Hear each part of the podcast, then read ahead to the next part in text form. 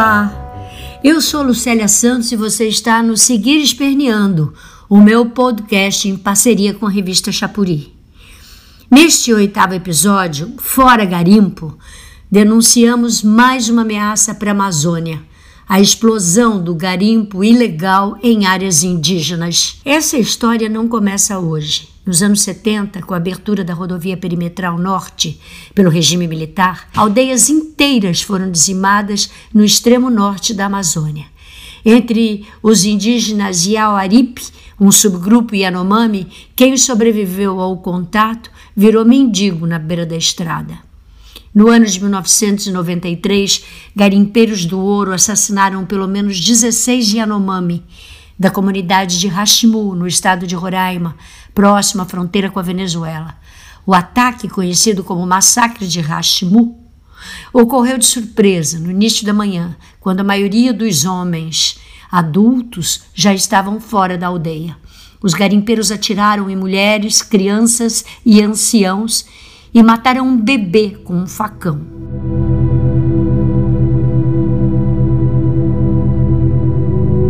Antes de ir embora, colocaram fogo na aldeia.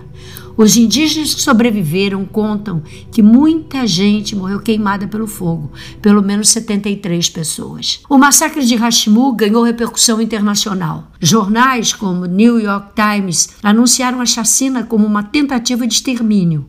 Houve grande mobilização pela punição dos assassinos. Deu algum resultado. Hashimu foi o primeiro e único crime julgado como genocídio no Brasil.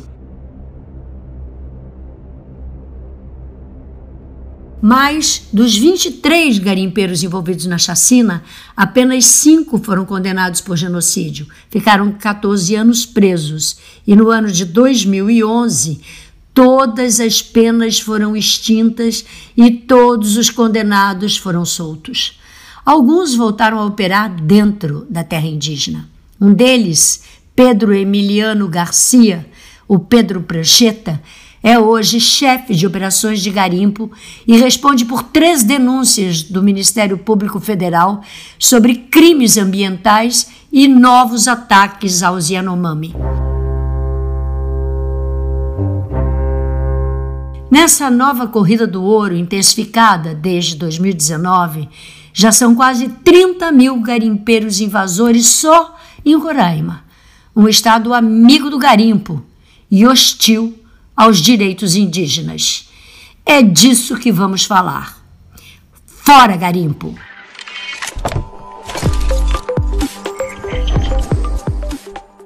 Eu sou Duda Meirelles e estou neste podcast com a Lucélia Santos para denunciar a violência do garimpo, que devasta a Amazônia para extrair o ouro às custas do sangue indígena. O garimpo impacta tudo: a floresta, as árvores, os rios, as montanhas, os locais sagrados, a vida e a cultura dos povos indígenas. Os pajés falam que as montanhas, os rios e as florestas não estão mais aguentando o que o garimpo está fazendo com a natureza. Os pajés dizem que é por conta do garimpo que as doenças do branco chegam e eles não conseguem mais curar seus povos, nem proteger a floresta. O garimpeiro faz como o tatu, vai cavando buraco e retirando pedras.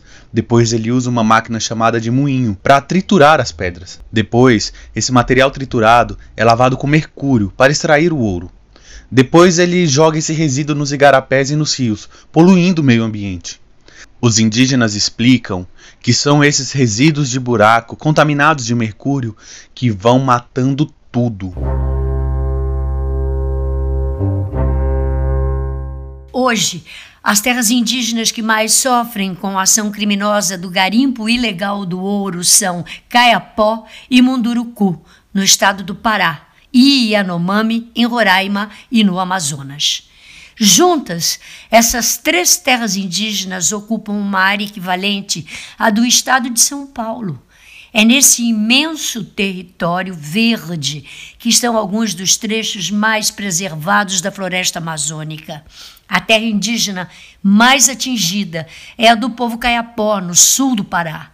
Imagens de satélite mostram que entre 2017 e 2020, o desmatamento derrubou 560 campos de futebol, mais do que o dobro do registrado nos 35 anos anteriores.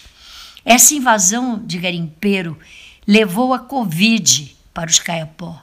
São 630 casos de infectados e nove mortes por Covid nas aldeias que ficam perto das áreas de garimpo, conforme estudo do Instituto Socioambiental. O mesmo acontece com os Munduruku.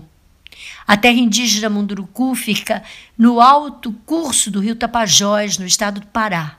Nela, vivem comunidades indígenas organizadas em aldeias e indígenas em isolamento voluntário, conhecidos por índios isolados. O garimpo na região vem desde os anos 70, mas a explosão da garimpagem, seguida de violência, começou em 2019. De janeiro de 2019 a maio de 2021, o aumento da área desmatada em relação a 2018 foi de 363%. Em maio, a Polícia Federal realizou a Operação Mundurucânia para barrar o garimpo na terra dos Munduruku. Os garimpeiros reagiram, fecharam estradas, queimaram casas nas aldeias. A operação durou apenas dois dias. Justo em maio, quando foram registrados 362 hectares em alertas de garimpo dentro da terra indígena. São 362 estádios do Maracanã destruídos em apenas um mês. Ou 10 estádios de futebol destruídos pelo garimpo a cada 24 horas. O que está provado assim? Está acontecendo. Os garimpeiros estão invadindo as terras. Os madeireiros estão invadindo nossas terras é para grilagem. Eles estão comprando terra, estão invadindo terra. E a nossa terra não é demarcada. Por quê? Não é demarcada a nossa terra. Porque as terras indígenas não é demarcada. Os nossos caciques estão ficando doentes. Porque todo dia não consegue mais fazer uma roça. Porque é preocupado. O que é que saiu mais um? Saiu que a FUNAI não, é, não existe mais. Estão colocando ruralista. Estão colocando a FUNAI para a agricultura. Essa que você ouviu agora foi Alessandra Munduruku, líder indígena. Entre os Yanomami, recentemente, um avião de garimpeiros aterrissou em uma pista clandestina na comunidade de Romoshi. Um jovem Yanomami de 25 anos foi atropelado e morreu na hora. O garimpo também avança sobre outras regiões, onde antes não existia ou tinha pouca presença de garimpeiros, em comparação com as terras dos Caiapó, dos Munduruku e dos Yanomami. É o caso da terra indígena Raposa Serra do Sol, em Roraima, onde entraram mais de 2 mil garimpeiros das terras indígenas de Rondônia, como a 7 de setembro, do povo suruí, e as do Maranhão, como a Auá, que até bem pouco tempo não tinha garimpeiros. Nos dias de hoje, o Estado brasileiro trabalha contra os indígenas e em favor do garimpo na Amazônia uma série de reportagens da Amazônia Real com o título Ouro do Sangue Yanomami documenta a ação de gangues poderosas atuando na extração e na comercialização do ouro da Amazônia, sob o olhar conivente de políticos e autoridades. O crime avança na perspectiva da regulamentação da mineração em terras indígenas. Tramita na Câmara Federal o projeto de lei 191 de 2020, conhecido como PL da Devastação, enviado pelo presidente da República, que autoriza os povos indígenas a permitir que pessoas não indígenas pratiquem o garimpo em suas terras. Os indígenas dizem que só a perspectiva da legalização do garimpo já estimulou as invasões e aumentou a cooptação dos indígenas. Alguns se sentem atraídos pela oferta de participação nos rendimentos, que com certeza não vai acontecer. Com isso, o governo desestrutura a paz que rege a vida comunitária. O ouro do sangue indígena também serve para cooptar servidores públicos, como no caso da Covid. Em julho, os Yanomami denunciaram que servidores da FUNAI trocaram 106 doses de vacina contra a Covid por ouro. Cada dose foi vendida para os garimpeiros por 15 gramas de ouro, ao valor médio de 10 mil reais por grama. O caso está sendo investigado pelo Ministério Público Federal. O próprio Ministério Público Federal contesta o PL da devastação, porque ele fere o disposto na Constituição Federal, que proíbe a mineração em terras indígenas, e ao desconsiderar a consulta prévia e informada, desrespeita a Convenção 169 da Organização Internacional do Trabalho, da qual o Brasil é signatário. O descaso e o incentivo do governo federal pode ser demonstrado em decretos e normas que fomentam a expansão desenfreada do garimpo. Entre março e maio de 2020, foram publicadas 195 normas relacionadas ao meio ambiente no Diário Oficial. Em 2019, no mesmo período, foram 16. O levantamento feito pela Folha de São Paulo com o Instituto Talanoa registra que a grande maioria das publicações vão no sentido de flexibilizar a legislação para facilitar o desmonte da floresta. Dário Copenauer, jovem líder indígena filho do grande pajé Davi Copenauer, declarou recentemente ao jornal É o País: Meus antepassados morreram pelo mesmo que eu estou enfrentando: o garimpo ilegal e a epidemia. Os Yanomami estão sendo infectados pelos garimpeiros. As pessoas estão adoecendo e eu estou muito preocupado e muito triste. Nos anos 70, a aldeia de Davi foi quase dizimada por uma epidemia de sarampo trazida por garimpeiros. Dário e Davi enfrentam hoje os males do mercúrio, da desnutrição e da Covid trazidos pelo garimpo. Os dois seguem na mesma luta contra a invasão do garimpo que, como nunca, cavuca a terra Yanomami em busca do ouro da morte. Os Yanomami acreditam que o garimpo, quando mexe com a terra, libera as Shawara, as doenças que o Mama, o Criador de todos os seres, enterrou no solo.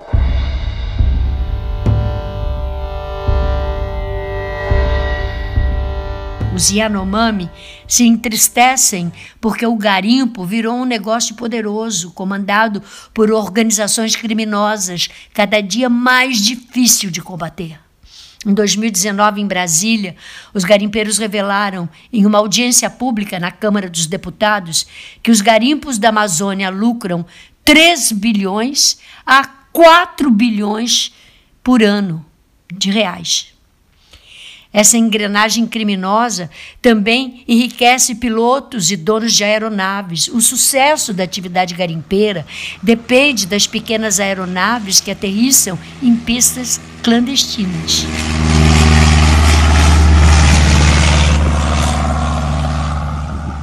É pelo céu que chegam os mantimentos e as ferramentas para a tropa de choque da destruição. É pelo céu que sai o ouro extraído da terra indígena, que fica distante das estradas e é cortada por rios pouco navegáveis. É a remuneração que compensa o crime. Alguns chegam a faturar 200 mil reais por semana, segundo a Polícia Federal. Entre 2019 e 2020, o garimpo desmatou 21 mil hectares de floresta. Foram retiradas 49 toneladas de ouro das áreas destruídas. Para cada quilo de ouro extraído ilegalmente na Amazônia, o prejuízo socioambiental varia de 1,7 milhões a 3 milhões de reais. Nesse mesmo período de 2019 e 2020, o prejuízo foi de 9,8 bilhões de reais. Os danos são citados pelo Ministério Público Federal com base em um levantamento da Universidade Federal de Minas Gerais. O garimpo hoje não é mais pé de inchada Depende de uma grande logística para levar maquinários caríssimos, combustível, alimento, rádio e internet para dentro da floresta. Indígenas e MPF defendem o controle do tráfego aéreo, a destruição das pistas clandestinas e a ação do Estado para impedir a abertura de novas pistas. Se estrangularmos a logística, o garimpo não acaba, mas sofre um duro golpe, afirma o procurador Alisson Marugal, do Ministério Público Federal. O Ministério Público Federal também recomenda urgência na demarcação das terras indígenas, há mais de 300 terras sem homologação. E a digitalização da compra do ouro para evitar a evasão ilegal dos recursos naturais da floresta. Ações improváveis na conjuntura atual, porque dependeriam de um esforço conjunto de diferentes órgãos do poder público, como a ANAC, FUNAI, o Ministério da Defesa e a Agência Nacional de Mineração. E porque a máfia do ouro tem o respaldo de políticos, inclusive do presidente da República, que defendem a legalização do garimpo na Amazônia. Os indígenas depositam alguma esperança nas decisões do Supremo Tribunal Federal. No final deste mês de agosto, o Supremo Tribunal Federal vota a tese anti-indígena do marco temporal. Se rejeitada, ela vai criar uma barreira para a bancada ruralista, que insiste em passar a boiada sobre o que resta da floresta e de terras indígenas. Há certa razão para a esperança. Por determinação do ministro Luiz Roberto Barroso, o Supremo acatou uma solicitação da Articulação dos Povos Indígenas do Brasil, a APIB, e determinou ao governo federal a retirada de garimpeiros invasores dos territórios Araribóia, Caripuna, Caiapó, Munduruku, Trincheira Bacaxá, Uru Euauau e Yanomami por meio do Plano Sete Terras Indígenas proposto pela PIB. Em respeito ao princípio da interculturalidade, o Ministério Público Federal defende a participação da PIB na execução do plano, que corre sob segredo de justiça por determinação do STF. E nós? Nós, o que vamos fazer nesse momento decisivo para o futuro dos nossos povos originários? Vamos, todos juntos, em resistência solidária, seguir esperneando.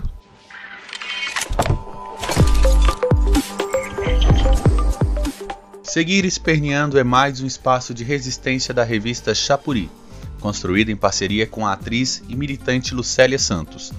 Este episódio, Fora Garimpo, resulta do esforço coletivo de Agamenon Torres, Ana Paula Sabino, Janaína Faustino, Lucélia Santos, Zezé Wais e eu, Duda Meirelles. O roteiro foi construído com base em documentos e matérias de Amazônia Real, Associação Iecuana do Brasil, Rutucara, Associação Yanomami, Instituto de Pesquisa Ambiental da Amazônia, Instituto Nacional de Pesquisas Espaciais, Instituto Socioambiental, Jornal É o País, Ministério Público Federal. Seguir Esperneando é patrocinado por Bancários DF, o Sindicato dos Bancários de Brasília, FENAI, a Federação Nacional das Associações do Pessoal da Caixa Econômica Federal, FETEC CUT Centro-Norte, a Federação dos Trabalhadores em Empresas de Crédito do Centro-Norte e SIMPRO-DF, o Sindicato dos Professores no Distrito Federal. Colabore com a Chapuri, comprando um produto em nossa loja solidária, lojachapuri.info ou fazendo uma doação via Pix, contato arroba chapuri.info. Siga Lucélia Santos em suas redes sociais, arroba Lucélia Santos Oficial. Até o próximo episódio do Seguir Esperneando.